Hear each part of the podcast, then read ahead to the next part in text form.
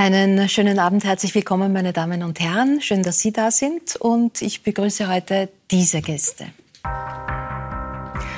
ÖVP-Politiker Ottmar Karas beschäftigt sich schon lange mit den Themen Migration und Asyl und übt dabei mitunter auch Kritik an der eigenen Partei.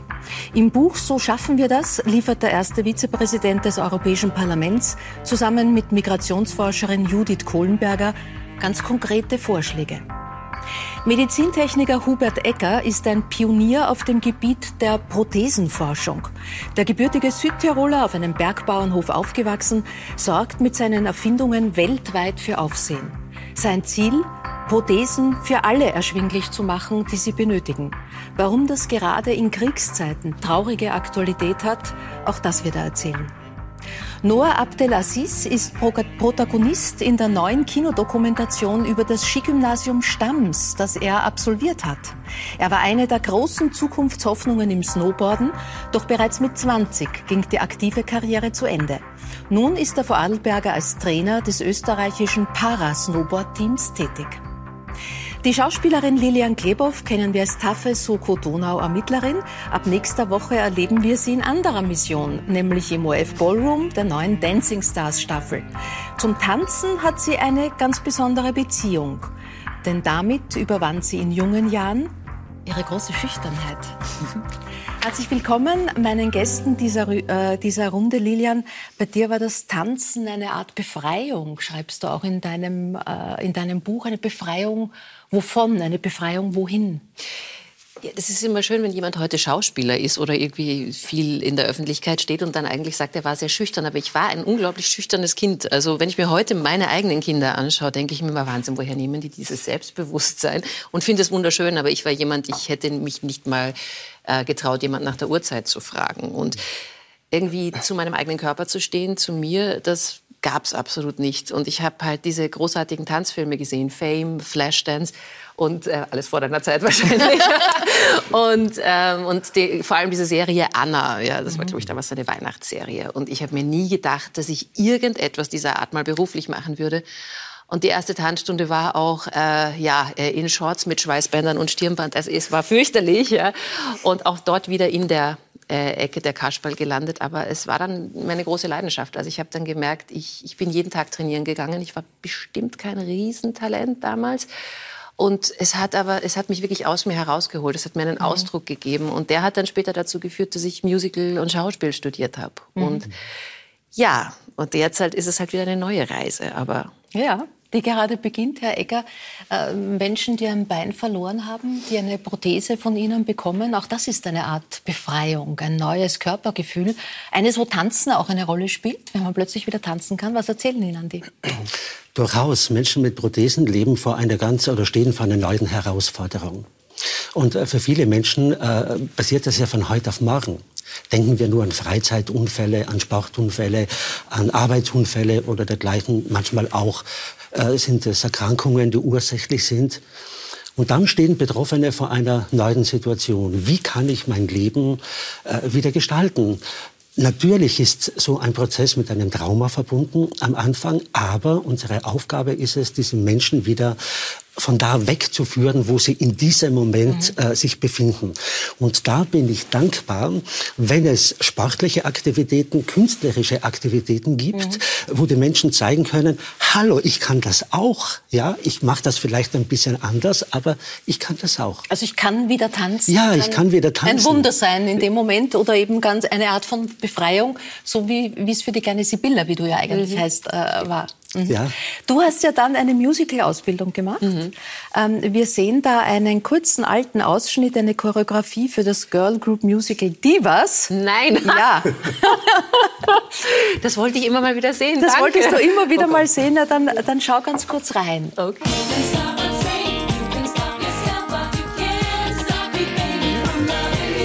Vor 20 Jahren? Vor 20 Jahren, glaube ich. Ja, ungefähr 20 Jahre ist das Jahr 2002. Genau. Jetzt ist die Frage Musical-Ausbildung, werden gleich alle bei Dancing Stars sagen, nur unfair. Ja. Ist das ein Vorteil? Hm, also ich habe heute schon gelernt, dass ganz vieles ganz anders ist. Also der Fuß halt, abgesehen davon, dass ich wirklich viel vergessen habe, muss ja. ich sagen. Ich meine, da war ich wirklich 20 und voll im Training eigentlich noch. Ja. Und ich meine, ich habe die letzten Jahre durch die Pandemie, aber auch vor allem, weil ich vor acht Jahren das erste Mal Mama geworden bin, also keine Zeit mehr gehabt, groß zu trainieren. Und aber Standardtänze sind dann doch ganz Es ist anders, anders. ja. Es ist die Fußhaltung anders. Ich habe dann heute eh schon gedacht, ja, das macht ihr immer. Die vom Musical, die drehen dann immer das Bein aus, habe ich mir gedacht, ja, Okay, ja. also Vielleicht kann Ottmar Karas aushelfen. Wie schaut es oh. mit den Tanzkünsten bei Ihnen aus? Ich glaube, Sie haben beim Ellmeier perfektioniert und sind ja auch an und ab Ballbesucher, oder? Ballbesucher ja und gerne. Ja. Bei Ellmeier perfektioniert, also von Perfektion kann man bei mir nichts, nicht reden. Mhm. Ich tanze eher nach der Stimmung, nach der Melodie, mhm. nach dem Platz, den man am Parkett hat. Mhm. Äh, tanze primär mit meiner Frau, daher harmoniert das auch sehr schön. Mhm. Wer Aber, führt?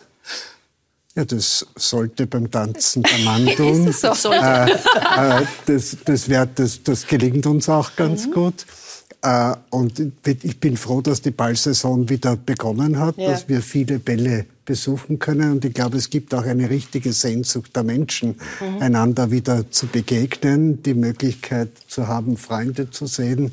Aber perfekt bin ich da. Perfekt nicht. Äh, nur äh, gab es im Skigymnasium äh, Stamms auch Tanzkurse? Also gehört das dazu? Also es gibt ja, wenn du mit, der, mit Stamms fertig bist, gibt es immer einen Ball.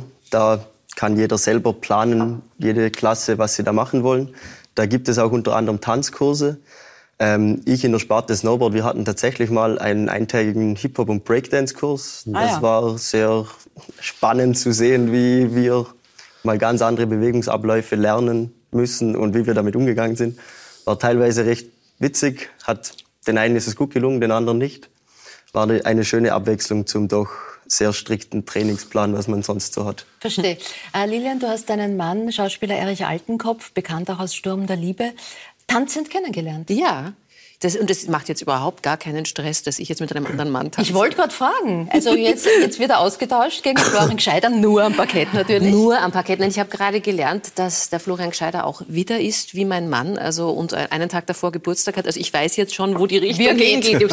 Hat mich mein Mann bestellt? Oder also es ist, ich finde es sehr spannend. Nein, und ja, wir haben, ich glaube, wenn man, so wie der Erich und ich uns kennengelernt haben, wir haben wirklich so miteinander getanzt und vier Stunden später war um uns herum äh, der ganze Raum leer und wir waren so, wo sind die alle hin? Haben wir jetzt wirklich so lange getanzt und so haben wir uns kennengelernt. Mhm. Wir haben auch versucht, diese Dirty Dancing Hebung zu machen, an der sind wir gescheitert, aber nicht an der Ehe. Ja, das ist, das ist doch schön.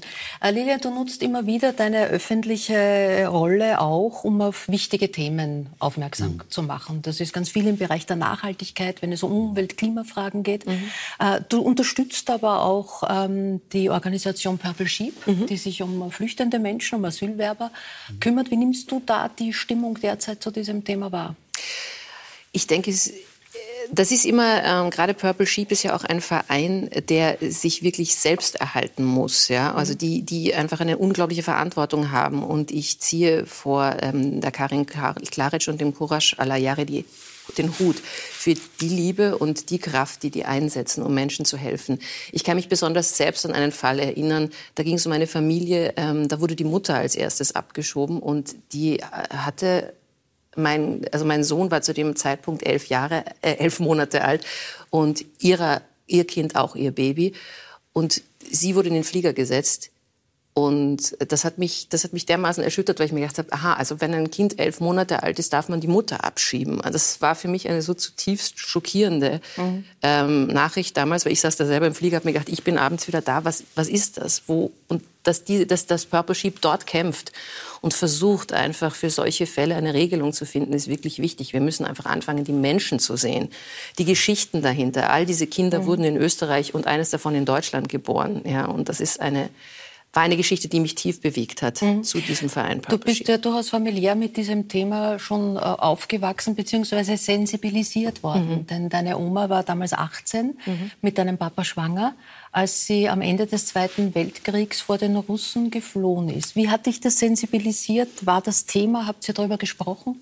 Ich habe gerade im Rahmen meiner, also meine Tochter muss für die Schule äh, einen Familienstammbaum machen und habe mich wieder mal gedacht, wie viele Nationalitäten haben wir eigentlich? Das ist eine Frage, die wir uns, glaube ich, öfters alle stellen sollten, weil wir dann einfach nicht die Unterschiede ständig sehen würden. Und gerade in meiner Familie sind das, glaube ich, 16 oder so verschiedene, die wir zusammentragen konnten mittlerweile. Und meine Oma ist geflohen aus Westpommern, aus äh, Arnswalde hieß das damals. Und ich habe versucht, mal diesen, diesen Fluchtweg nachzuvollziehen. Und man merkt eigentlich, dass diese ganzen, dass die Flucht oder die Vertreibung oft auch nur eine Generation, zwei Generationen entfernt sind, dass wir das aber fast alle in unseren Geschichten haben. Mhm. Und meine Oma hat zum Glück darüber gesprochen und ich habe es auch in meinem Buch aus dem Grund aufgeschrieben, weil ich es so wichtig fand, dass man diese Geschichten nicht vergisst. Das muss man sich vorstellen mit 18, mit einem Koffer am Leib schwanger und vor Tieffliegern weglaufend in einen Wald, weil ein Zug ausgebombt wurde. Das ist eine Geschichte, die heute genauso wieder stattfindet. Und ähm, das dürfen wir einfach nie vergessen. Wir müssen wirklich an die Menschen denken.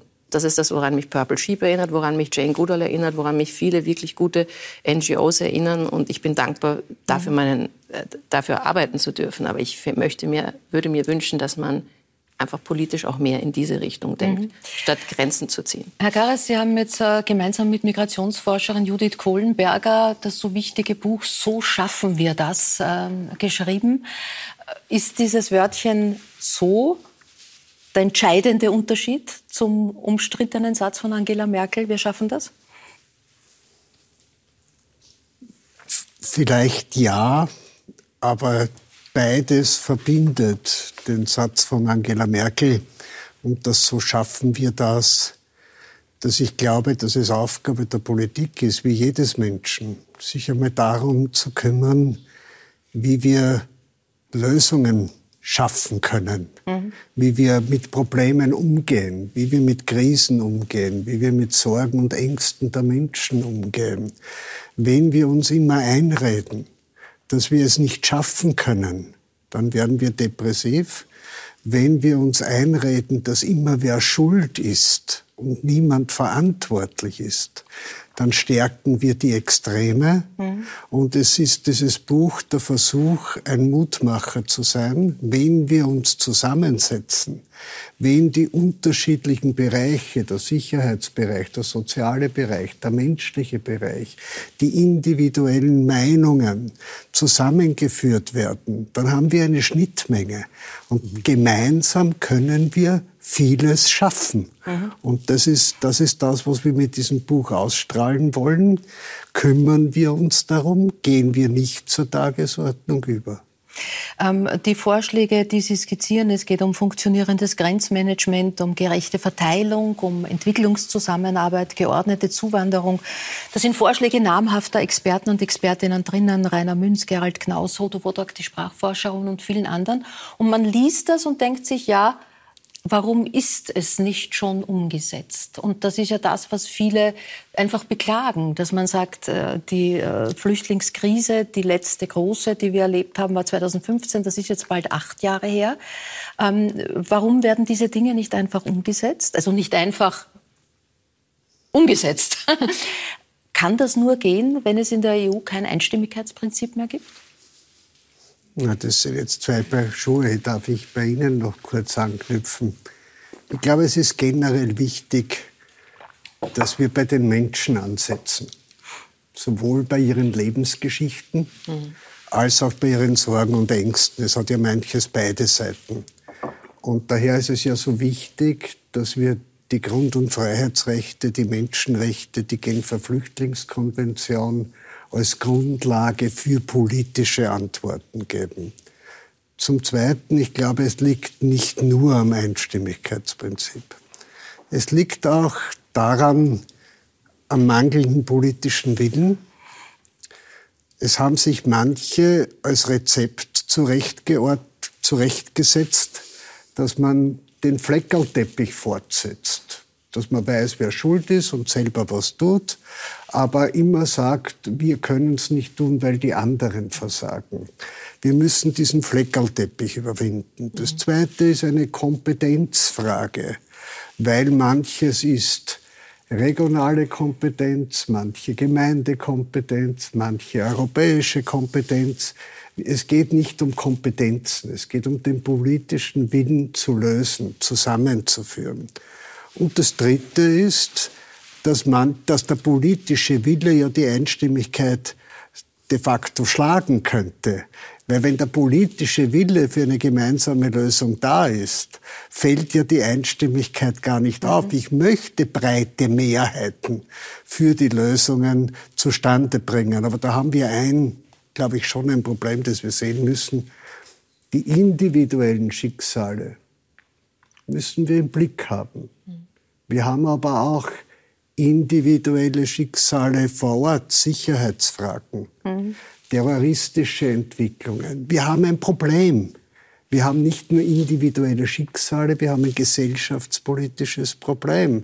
Und wir müssen beides zusammenführen. Sie schreiben ja da hier im Untertitel dem linken und rechten Rand dieses Thema abnehmen, um die Krise zu überwinden. Das ist ja auf der einen Seite der rechte Rand, der teilweise verletzend, diskriminierend, äh, hetzend, ähm, aber auch Dinge klar benennend. Äh, auf der anderen Seite, den Linken wird dann oft eine Blauäugigkeit, eine Naivität ähm, äh, attestiert.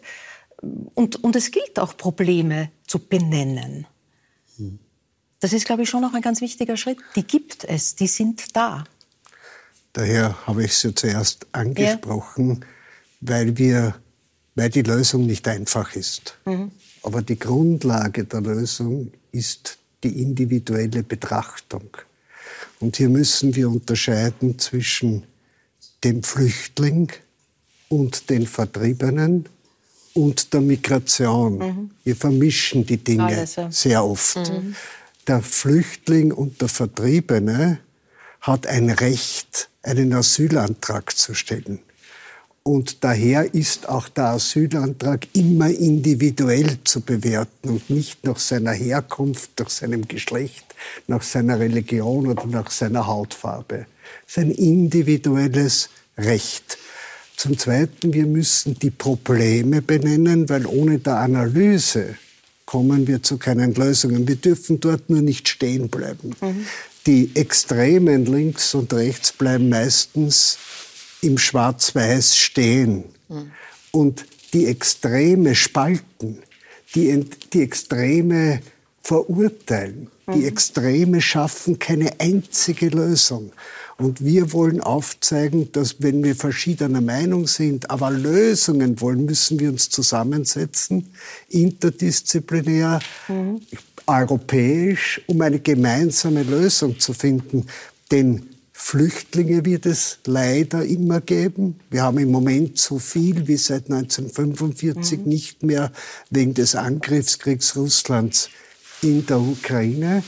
Und wir haben ein Migrationsproblem, weil wir derzeit ja im Sozialbereich, im Gesundheitsbereich, in der Gastronomie, im brauchen. Baugewerbe Menschen brauchen.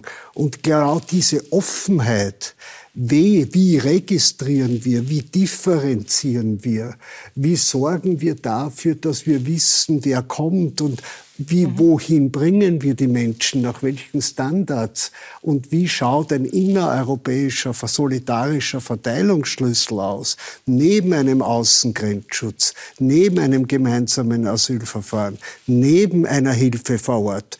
Das beschäftigt dieses Buch und diesen Themen müssen mhm. wir uns stellen. Sie schreiben, es braucht, es geht auch ohne hässliche Bilder, äh, wie der frühere Bundeskanzler Sebastian Kurz ja mal anderer Meinung war und gemeint hat, äh, wir werden diese hässlichen Bilder brauchen. Wie kritisch sind Sie da auch mit der eigenen äh, Partei, mit der ÖVP in dieser Frage, die ja dann doch oft auch Kante zeigen will, um der FPÖ äh, Wähler abspenstig zu machen? Ich habe in meinem Leben gelernt, auch in meinem politischen Leben, oder bin vielleicht sogar deshalb in die Politik gegangen, weil es mir wichtig ist, wenn Probleme auftauchen, etwas zu tun. Das war schon bei mir in der Schülerarbeit so. Und wenn ich Ihr letztes Buch mir anschaue, dann war es mir immer wichtig zu überlegen, was ist aus meiner Sicht richtig? Was ist aus meiner Sicht notwendig?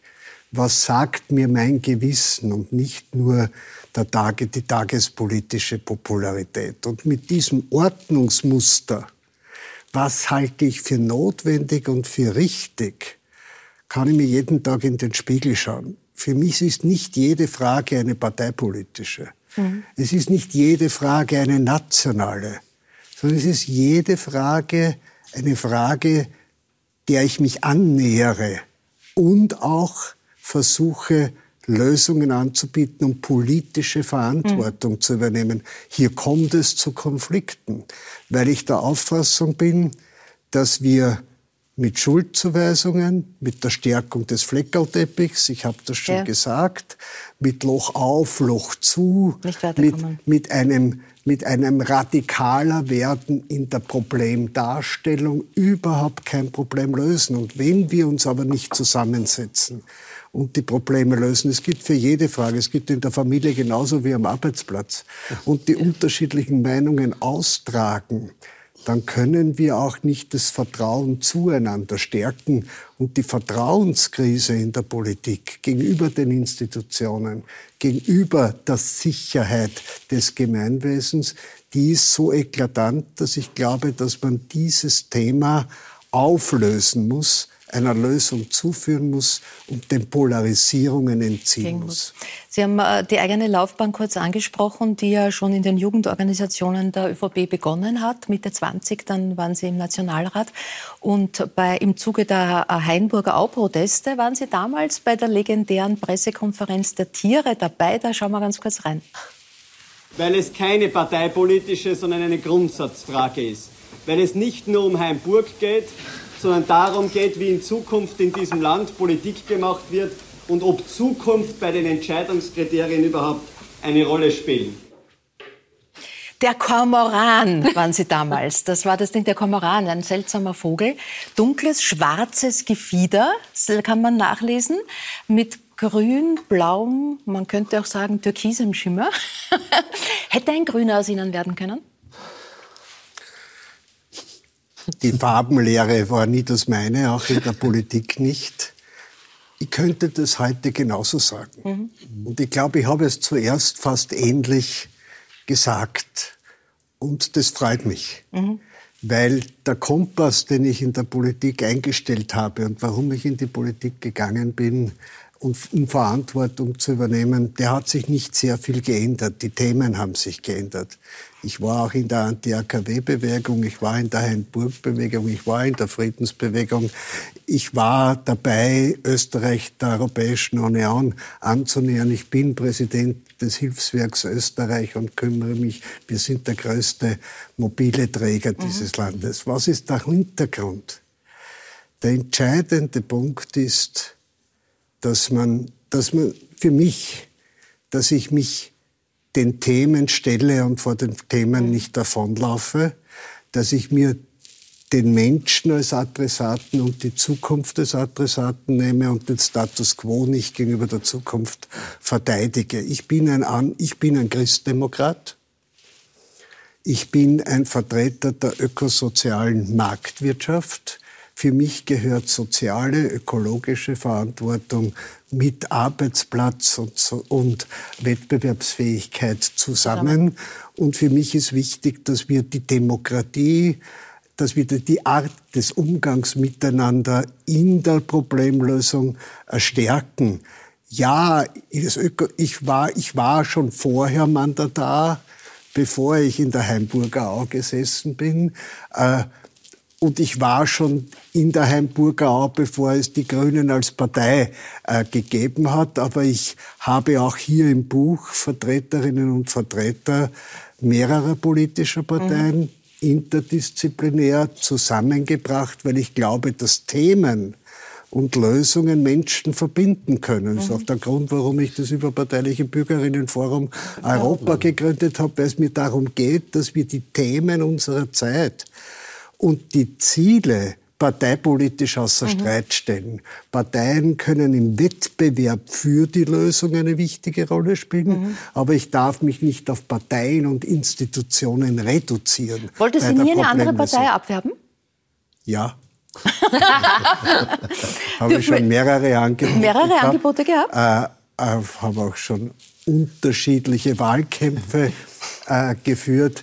Ich glaube, dass es wichtig ist, dass Menschen aus verschiedenen Parteien miteinander können. Mhm. Äh, und dass Menschen verschiedener Parteien und Institutionen und Nationen eben zusammenarbeiten, um damit ein Signal zu setzen. Jeder ist sich nicht selbst genug. Niemand hat die Weisheit mhm. oder die Lösung alleine gepachtet, sondern im Miteinander können wir viel leichter auch Menschen bewegen, an der Lösung teilzuhaben mhm. und mit uns den Weg zu gehen. Das ist der entscheidende Punkt. Wir sollten uns, wir sollten uns aufmachen. Mhm. Wir sollten uns in Bewegung setzen. Aber wir sollten uns immer überlegen, nicht wie will ich gefallen, sondern was halte ich für richtig mhm. äh, und für notwendig. Also mehr tanzen, um befreit zu sein. Nur wie blickst du auf dieses Thema eigentlich? Dein Vater ist aus Ägypten nach Österreich gekommen einst. Hat das in der, in der Familie eine Rolle gespielt? War das Thema, äh, wie er in Österreich aufgenommen wurde ähm, oder sich immer noch zu Hause fühlt jetzt? Also mein Vater hat ja, musste dann die österreichische Staatsbürgerschaft machen, die er jetzt auch schon seit seinem 20. Lebensjahr hat. Er ist ja mit 18 aus Ägypten, aus Kairo nach Salzburg gekommen, weil sein Onkel damals schon dort war, weil in Kairo die politische Lage nicht so schön war, sage ich jetzt mal nett ausgedrückt. Und einfach in Kairo zu viele Leute auf, einem kleinen, auf einer kleinen Stadt leben, da gibt es nicht wirklich viel Entfaltungsfreiheit für einen jungen Mann, wie mein Vater damals war. Und dann kam er irgendwie über Umwege nach Montafon und hat dort dann meine Mutter kennengelernt. Das war eine recht witzige Geschichte. ähm, ich muss sagen, was ich ein bisschen schade finde, ich bin der arabischen Sprache nicht mächtig, weil damals mhm. ähm, Ausländer, sage ich jetzt mal, in Österreich, immer wenn er mit mir in der Öffentlichkeit Arabisch geredet hat, ähm, wurden ihm böse Blicke zugewandt mhm. oder es wurde nicht gern gesehen. Und aufgrund dessen lernte ich nie richtig Arabisch zu sprechen, was ich sehr schade finde. Also es war ein Thema, es war dann, als ich wissen wollte, wieso ich die Sprache nicht kann, ein Thema. Ähm, zurück noch ganz kurz, als, als gäbe es nicht äh, genug Probleme zu lösen, wie Sie sagen, steht auch die EU für eine riesen äh, Vertrauenskrise nach dem Korruptionsskandal, in dem äh, auch Ihre Kollegin Eva Kaili ähm, verwickelt war und auch andere Abgeordnete. Also jetzt kein Vertrauen der Menschen in die Politik, kein Vertrauen zur EU. Und ich kann mir vorstellen, das Vertrauen auch untereinander im Moment schwer zu finden. Wie behindert das auch die Arbeit? Vertrauensverlust behindert jedes Zusammenleben. Denn ohne Vertrauen keine Glaubwürdigkeit. Ohne Vertrauen keine Bereitschaft, Zeit miteinander zu verbringen. Und ohne Vertrauen wachsen die Extreme. Jetzt möchte nicht in den politischen Jargon und in die Verteidigung, mhm. dass es überall auch Skandale gibt und nicht nur in der EU. Das hilft uns nicht mhm. weiter, überhaupt nicht. Ja, wir haben einen Skandal. Aber es ist vielleicht so wie in der Asyl- und Migrationsfrage. Wir sehen immer hässliche Bilder, aber wir dürfen die hässlichen Bilder nicht auf alle Flüchtlinge äh, überstülpen.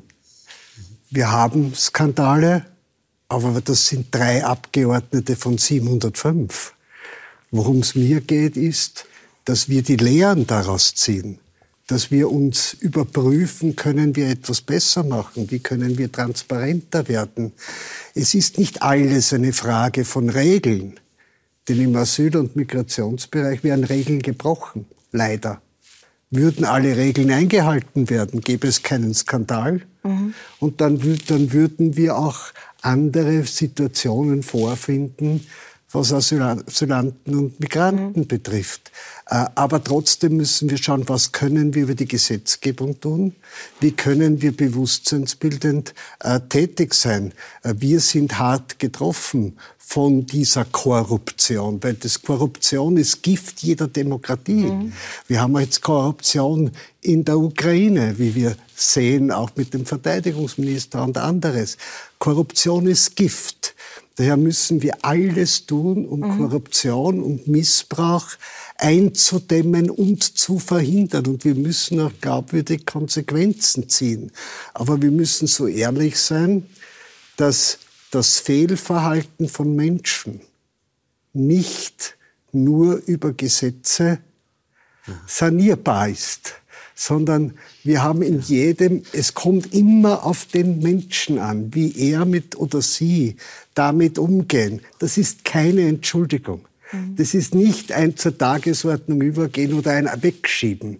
Aber, Aber wir müssen investieren und Ihre Sendung investiert in den Menschen und in die Auseinandersetzung, wie wir miteinander umgehen mhm. und mit einer anderen Art und Weise mhm. äh, diese Probleme äh, lösen können. Darf ich nur äh, zu Ihnen äh, sagen, Sie haben ja ein tolles Leben und Sie haben viel gemacht. Ich kann mich sehr gut erinnern, als ich einmal nach einem Autounfall halbseitig gelähmt war und wie ich in einem Rehabilitationszentrum war, nur mit Bein und Hand amputierten. Und ich wusste damals nicht, ob es mir nicht genauso gehen wird. Mhm. Und ich habe dann immer probiert zu gehen und bin dann über die gesamten Stufen hinuntergeflogen, weil ich das Gleichgewicht nicht halten konnte, was Sie hier an Hilfsmitteln Menschen geben, um sich wieder bewegen zu können. Ist toll. Und ich glaube, jeder von uns hat die Möglichkeit, im Kleinen wie im Großen, jemanden bei der Hand zu nehmen mhm. und ihn dort abzuholen, wo er oder sie gerade stehen. Das ist für mich politische Verantwortung. Die geht weit über die parteipolitische Tätigkeit hinaus. Wo äh, geht Ihre persönliche Reise hin? Also Sie wurden immer wieder als möglicher Bundespräsidentschaftskandidat äh, genannt. Das hat zumindest jetzt mal Pause, diese Überlegung. Äh, aber es wird ja schon viel früher nächstes Jahr äh, EU-Wahlen geben. Wollen Sie wieder Spitzenkandidat sein? Sie haben zuerst in dem Film den Ottmar Karas mit seiner Einstellung zum Politischen, und für mich ist es nicht anders als zum Privaten, mhm. äh, äh, gesehen. Diesen Weg werde ich weitergehen. Funktionen sind Instrumente, Dinge leichter durchzusetzen. Aber ich glaube, im Moment ist es nicht nur wichtig, an Funktionen zu denken. Und ich werde mich nie an Wahltagen orientieren. Schon über mir den Satz gesagt, äh, Politiker sollten sich nicht nur am nächsten Wahltag orientieren, sondern sie sollten vor der Geschichte und vor sich selbst und den Mitmenschen bestehen mhm. wollen. Das ist mein Weg.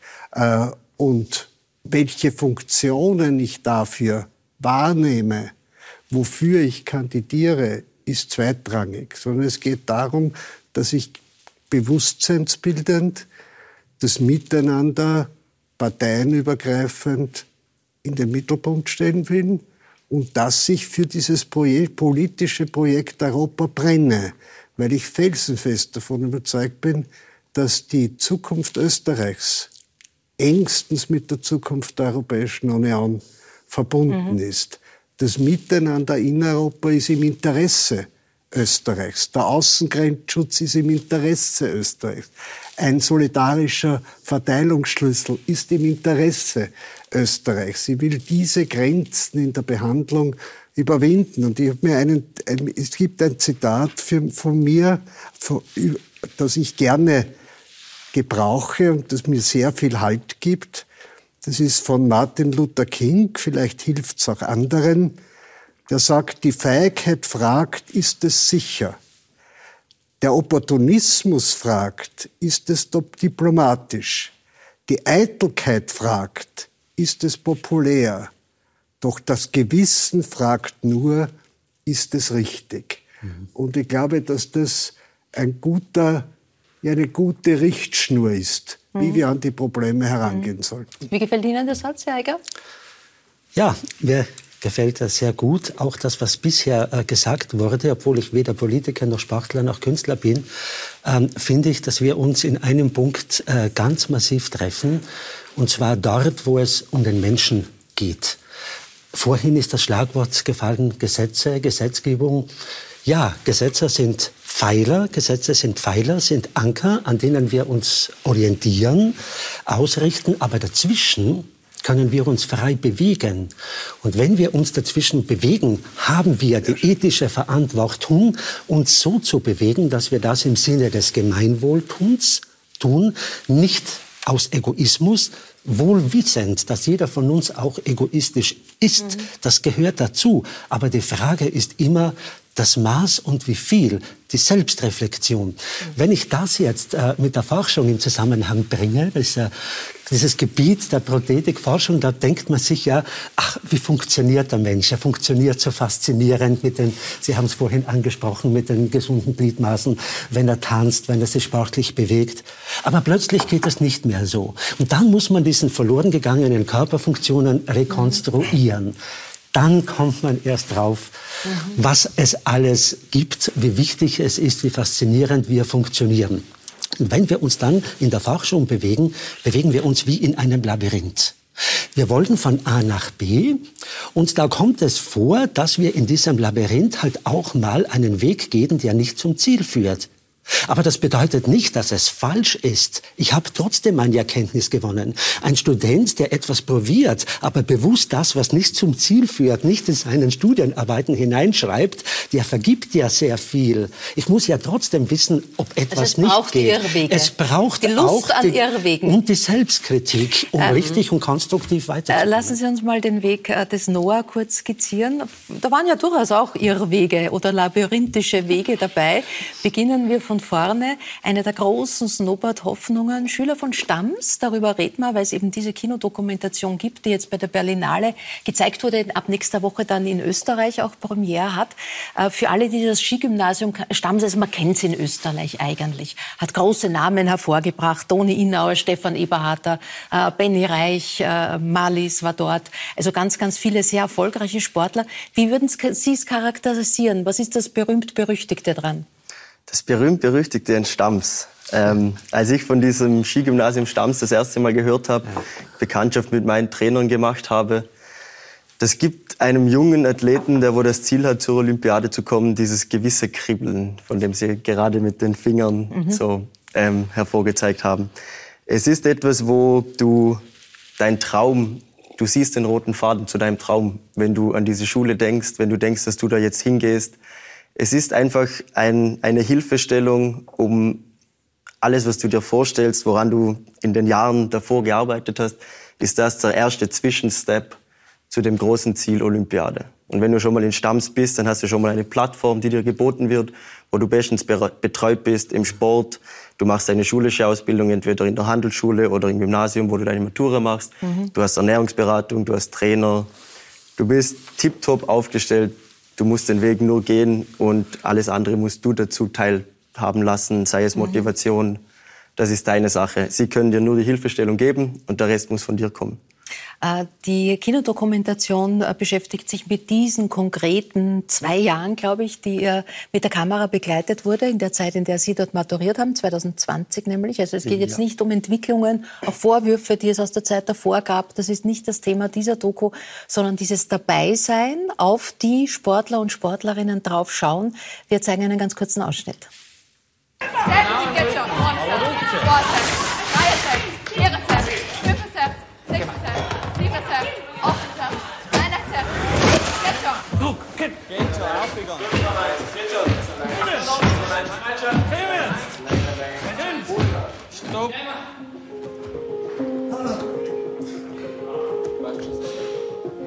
Wenn ihr von euch selbst redet, vom Körper, macht es einen Unterschied für euch, wenn ihr den Satz hört, ich habe einen Körper oder ich bin mein Körper? Ja? Der Körper ist doch jetzt der Sklave von unseren Gedanken und von unserem Kopf. Das wäre das wär wieder die, die Trennung zwischen, zwischen Körper und Geist. Ja, die harmonieren halt nur miteinander, aber sie sind schon irgendwie abgetrennt. Ja. Hast du einen Körper, bist du dein Körper. Kannst du Körper und Geist trennen? Körper ist der Sklave der Gedanken? Ja, ich bin sehr, ähm, ich, ich liebe die Psychologie. Ähm, ich, ich liebe mentale Sachen generell. Und ich finde schon, dass wir, wenn wir mental stark sind, körperlich sehr weit über unsere Grenzen gehen können. Mhm. Als Sportler ist ähm, die mentale Stärke das Um und Auf, weil wenn du zum Beispiel bei einer Olympiade stehst, da gewinnen manchmal Leute, die wo nicht immer gewinnen, weil sie zum Beispiel am Tag X nicht den Druck haben. Lilian äh, lächelt interessiert. Der ja, Körper genau. ist das Sklave deiner Gedanken. Den mhm. Satz nimmst du jetzt mit, wenn du täglich beim Training sehr bist. Gut mit. Danke dafür. Ja, absolut. ja, ich finde das auch das Spannende, wenn man nicht mehr nur in einen Ehrgeiz verfällt ja. oder in etwas, sondern einfach mal, also ich habe das als Mutter ist das übrigens ähnlich, aber man fängt an zu meditieren. Das war bei mir der, der große mhm. Start eigentlich meiner Reise in die Meditation, was du auch sagst, was einfach ein anderes Setting sowohl für mich als Schauspielerin gegeben hat, aber auch als, als Mensch auch jetzt bei Dancing Stars anders einzusteigen. Nämlich nicht mit irgendwie einem einfach nur Training, um sich selbst zu quälen und um, um sich möglichst zu pushen und in seinen Ehrgeiz zu verfallen, den, der einen eigentlich auch verschließt, sondern den Geist zu öffnen und mhm. zu schauen, wie, wie bist du durchlässig. Womit wir dann auch wieder bei den gesellschaftlichen Themen sind. Ich habe von einem Meditationslehrer mal den schönen Satz gehört, irgendwann wird es so sein, dass jeder so wie Zähneputzen jeden Tag meditiert, damit wir uns als Gesellschaft gemeinsam weiterentwickeln können, nämlich wenn jeder in seine Eigenverantwortung tritt und wir wieder das mhm. Miteinander spüren. Das ist eigentlich das, worum es, finde ich, auch in diesen ganzen mentalen Geschichten geht. Ja, aber zurück, das ist auch eine Gesellschaftsthema. Zurück zum Körper, denn das sieht man auch in dieser Doku sehr gut, mit welcher Selbstverständlichkeit eigentlich äh, Verbände, äh, Beinschienen, Gipse, Krücken zum Alltag dazugehören. Äh, wird einem das eigentlich bewusst, wenn man da drinnen ist? Gehört das nicht auch äh, hinterfragt, äh, dieses ähm, ständige über körperliche Grenzen gehen, die diese Folgen haben? Also überkörperliche, also dass man über seine Grenzen geht, man geht an seine Grenzen. Es wird darauf geschaut, dass man nicht über seine Grenzen geht. Mhm. Darum gibt es die Ernährungsberater, darum gibt es Physios, Masseure. Mhm. Es wird beim Training die Trainer, die dort arbeiten, die sind ja, die meisten haben ja Sportwissenschaft oder sonst irgend, diese, das sind ja hochbegabte Trainer, die sind ja Spezialisten in ihrem Gebiet. Mhm. Und die schauen darauf, dass nicht nur das Training stattfindet, sondern auch die Regeneration, dass die Ernährung passt, dass der Schlaf passt. Mhm. Wir haben auch teilweise in unseren Trainings, wo man mir jetzt fast nicht glaubt, aber wir haben Yoga gemacht mhm. oder uns wurde auch beigebracht, was ist Meditation, wie kann man den Körper runterfahren. Wir hatten in Stamms auch Mentaltrainer, die wo mit uns zusammengearbeitet haben. Wir wurden echt von A bis Z komplett betreut und hatten die beste Betreuung, die man sich mhm. vorstellen kann. Und dann dennoch auch in Ihrem Leben eine Art äh, Vollbremsung, wie sie Ottmar Karas vorher mit dieser Reha-Erfahrung äh, auch schon geschildert hat. Also zwei Schlüsselbeinbrüche, mehrere Handgelenksbrüche, zwei Risse des Innenmeniskus, ein Riss aller Außenbänder am Knöchel, Bruch der rechten Elle und Speiche, mehrfaches Auskugeln der Schulter und, und, und. Und 2020 dann schließlich ein schwerer Unfall der dazu geführt hat, dass sie ihre eigene Snowboard-Karriere, und sie galten als eine der größten Hoffnungen der österreichischen Snowboarder, aufgeben mussten. Und dann kam das tiefe Loch. Kein Plan B. Was jetzt? Noah hat sich zusammengepackt und ist auf den Bau gegangen, um das Hirn freizukriegen. Ja, kann man so sagen. Ich war halt Hilfsarbeiter am Bau, dass ich wegkomme, habe mich in hatte teilweise 19 Stunden Arbeitstage, wo ich halt, ich musste immer bei der Sache sein, weil am Bau ist es halt gefährlich. Und dadurch habe ich die Distanz zum Sport bekommen. Zu meinen Verletzungen, ich muss sagen, ich persönlich war ein sehr ehrgeiziger, naiver Sportler, sage ich jetzt mal. Also das heißt, ich habe nicht immer auf meine Trainer gehört. Das, was ich jetzt, wo ich jetzt Trainer bin, ein bisschen mehr. Erstens meinen Athleten und ich trainiere ja auch den Nachwuchs, denen ans Herz lege und sage, hey, ich bin das beste Beispiel. Ich habe nicht an meine Trainer gehört. Ähm, schaut mich an, was mit mir passiert ist. Das liegt nicht daran, weil meine Trainer einen Fehler gemacht hat, sondern weil ich selber mhm. diese Fehler begangen habe.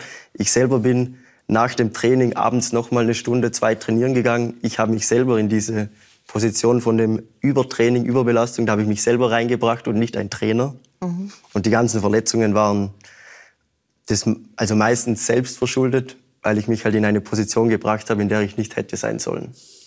Und dann kam ja eigentlich ein schicksalshafter Anruf des ÖSV äh, für Sie und Ihr Leben ein Glücksfall, nämlich die Frage, ob Sie mit 21 doch sehr jung ja. Trainer der Para-Snowboard-Mannschaft werden wollen, der österreichischen war, war, war gleich klar, ja, das ist es, das probiere ich, das wage ich. Haben Sie sich auch gleich zugetraut? Also ich weiß noch, als ob es gestern gewesen wäre, da war ich, hatte ich nämlich gerade Mittagspause vom Bau. Es war im Sommer, da hat es 35 Grad gehabt, wir waren gerade am Eisenbinden, also wunderbarer Tag für einen Bauarbeiter. ähm, und dann kam dieser Anruf und ähm, ja, ich habe erst mal geweint, war perplex, wusste gar nicht, was los ist. Habe dann gesagt, ich brauche erstmal Bedenkzeit, weil ich so überrumpelt war und gar nichts sagen konnte. Ähm, am gleichen Tag habe ich meinen Chef angerufen und habe gesagt, dass ich wahrscheinlich nicht mehr lange bei seiner Firma arbeiten werde.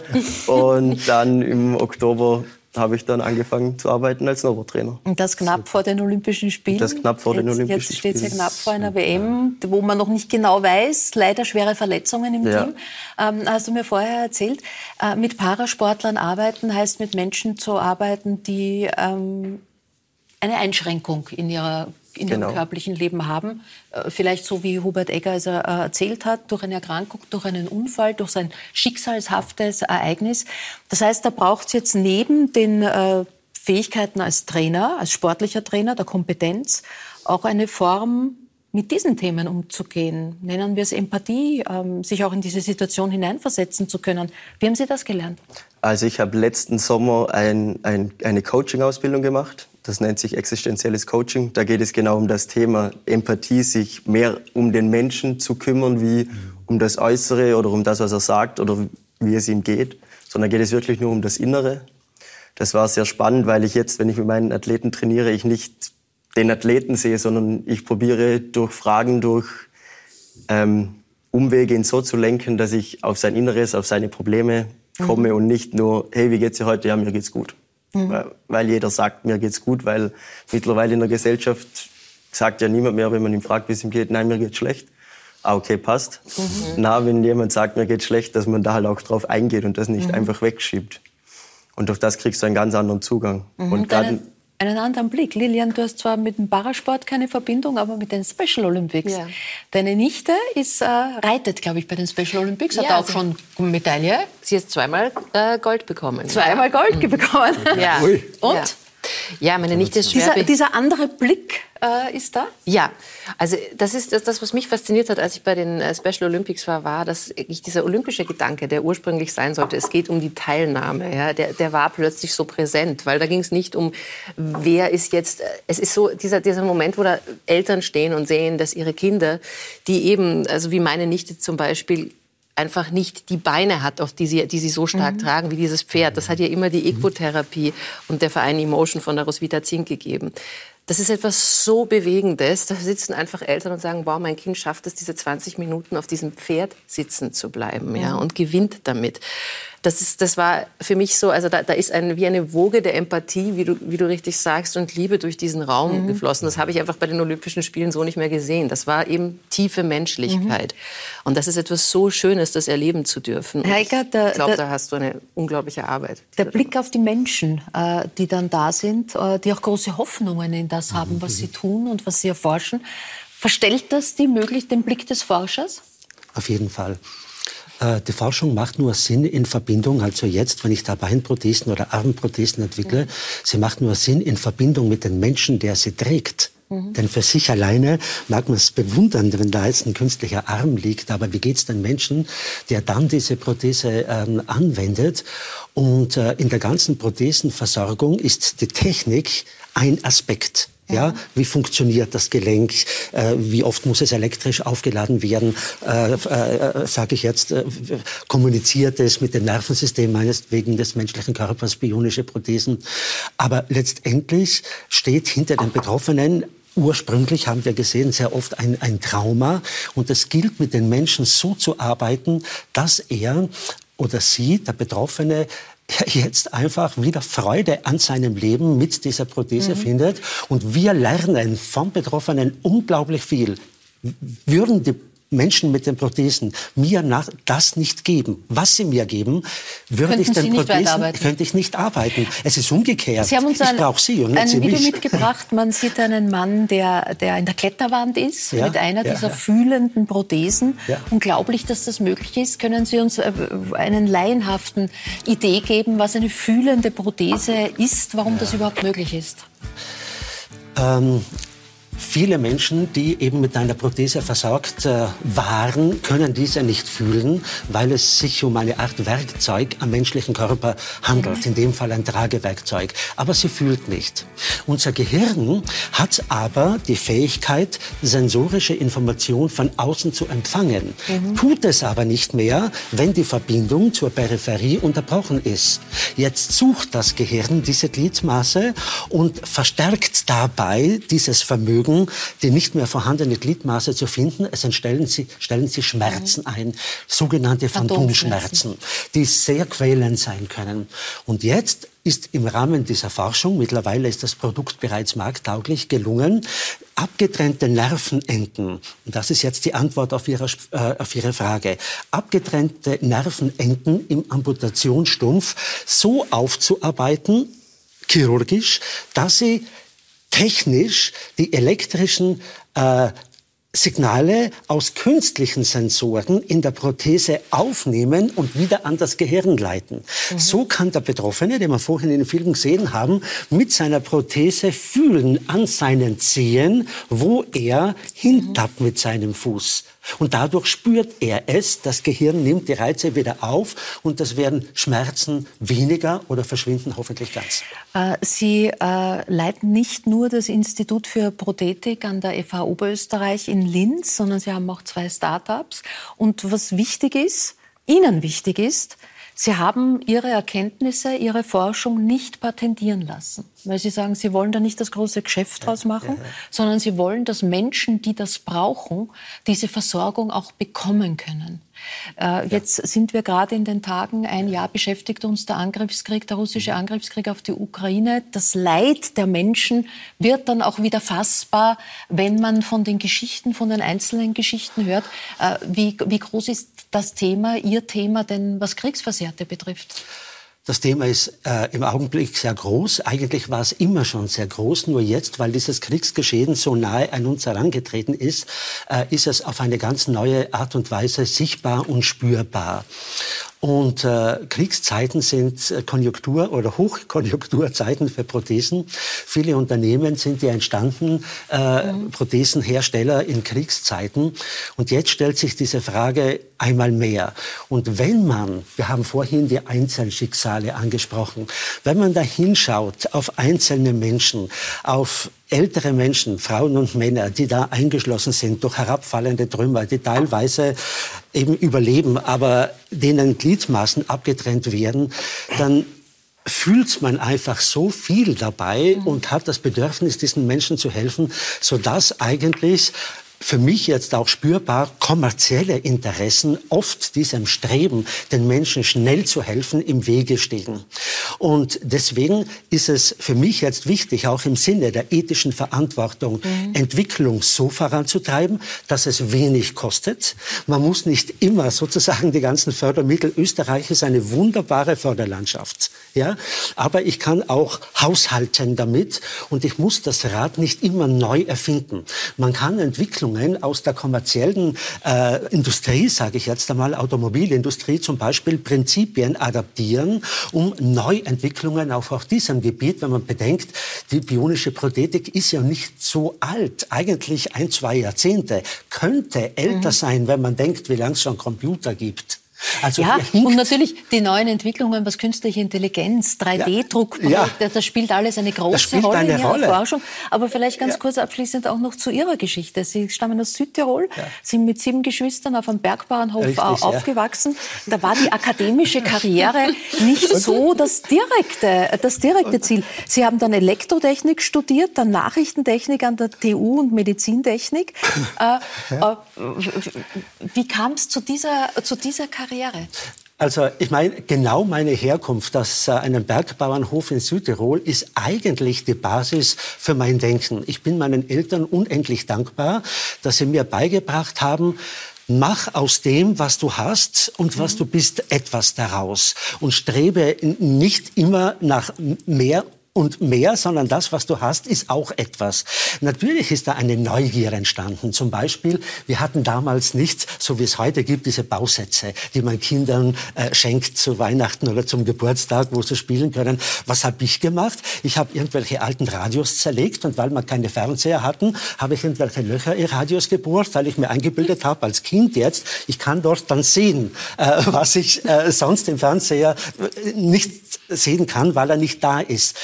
Und das hat eine kindliche Fantasie aber mhm. angeregt eine unendliche kindliche Fantasie, die dann in mir, wie ich älter geworden bin, äh, den Wunsch hat aufkommen lassen, nach Wien zu gehen und dann halt einfach diesen Interessen nachzugehen. Und das ist es, äh, was ich glaube, äh, was, was mir diesen Zugang zu diesem Thema geschaffen hat und auch diese, wenn ich sagen darf, Bodenständigkeit, mhm. nicht eben in diesen kommerziellen, auch, es ist wichtig kommerziell zu denken, bitte, ich möchte das nicht abwerten. Jedes Unternehmen muss leben, jedes Unternehmen muss Mitarbeiter zahlen, aber wenn es um die Versorgung von Menschen und ihren persönlichen Schicksalen geht, muss das alles in einem gewissen Verhältnis stehen. Mhm. Noah, hast du in deiner Arbeit als Trainer jetzt auch einen, einen neuen Blick überhaupt in der Beschäftigung mit solchen Themen gefunden?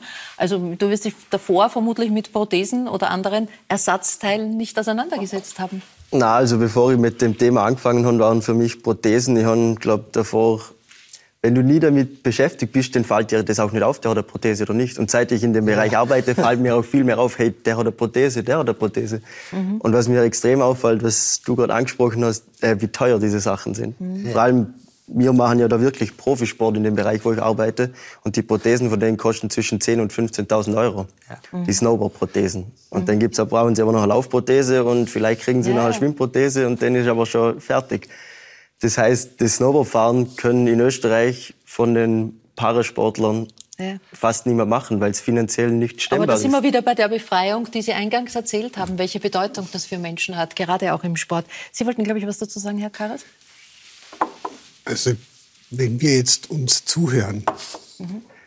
dann habe ich jedes Mal das Gefühl, jede und jeder erzählt eine Geschichte aus seinem Leben, die ein Beispiel dafür ist, dass man so schaffen kann.